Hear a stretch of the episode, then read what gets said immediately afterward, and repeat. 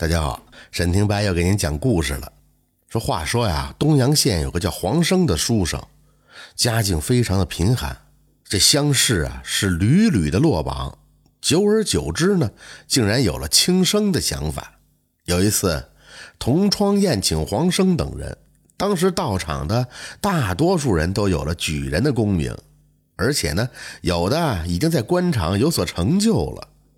这黄生呢，身在其中，始终是觉得很是不自在。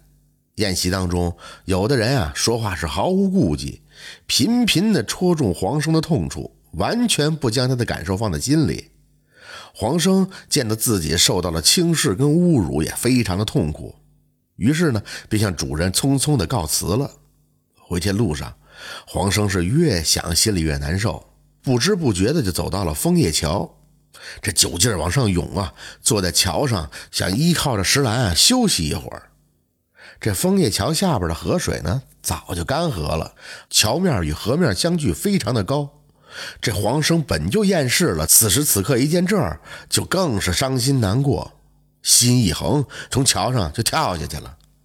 黄生跳了桥以后，刚好就落在一块巨大的石头上，可那石头就像棉被一样的柔软。把黄生给接住了，黄生爬起来以后一点事儿没有，他站在原地啊，完全不相信怎么有这种事儿啊！按理说黄生应该死心了吧，可他却想今天啊自己非死不可，于是又跑到桥头上面连跳了三次，没任何事儿啊，每次都是毫发无损。正当这黄生在这疑惑的时候，突然这石缝中有个鬼走了出来，呵斥着黄生。哼你这书生要求死，换一个地方，不要脏了我的门庭。黄生听了以后，当时大惊：“呃，我不知是鬼大哥的住处，是在下唐突了。我现我现在就去其他地方。”这鬼又说：“哼，活着不好吗？为何求死啊？难道是家中没有父母妻儿了吗？”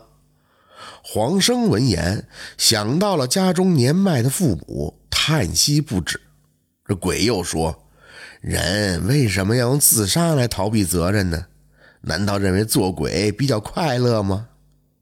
哎，我独居在此几十年，孤苦无依，白天躲在潮湿的洞里，晚上了才敢出来吃一些野饲，与众恶鬼争抢食物，还要小心避让人世间的神旨。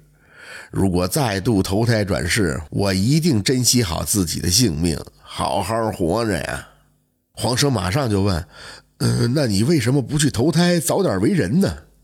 鬼回答说：“三十多年前，我如你一般跳桥自杀，才知道人的寿命一定要尽数才能投胎，不然就会转为阴寿，默默的等待命数尽时方能转世。做鬼以后才知道，人间所谓的苦累烦痛和这做鬼比，嘿。”算得了什么呢？黄生听了他说完后，才知道这鬼啊比人难，特别是还有寿命的自杀鬼，还得受苦受难，比人间啊更加的凄惨数倍。突然之间就释怀了。黄生上前拜谢道：“哎，鬼大哥一席话令我豁然开朗。”亦有前番的救命之恩，我要如何才能报答您的恩情，使您不再这样痛苦呢？鬼说：“嘿，还有什么请求啊？就希望你啊，逢年过节的祭祀一点酒食，嘿，足够了。”黄生说：“哎，那有什么难的呢？”于是就拜别了鬼，回到了家中。回去以后，这黄生从此性情大变。别人再用语言挖苦讥讽他，他也一笑而过，不再计较。每逢佳节，必焚香祭拜那个救命开导他的鬼。黄生心态平和了，放下了许多心思呢，也都集中在了学业上，有了很大的进步。三年以后，乡试考中了举人，终于达成了愿望。哼，鬼的话呀，不无道理。鬼最想为人，而人为何着急为鬼呢？这黄生的醒悟，难道不是明智之举吗？这就是野鬼救命的故事。感谢您的收听，喜欢听白好故事更加精彩。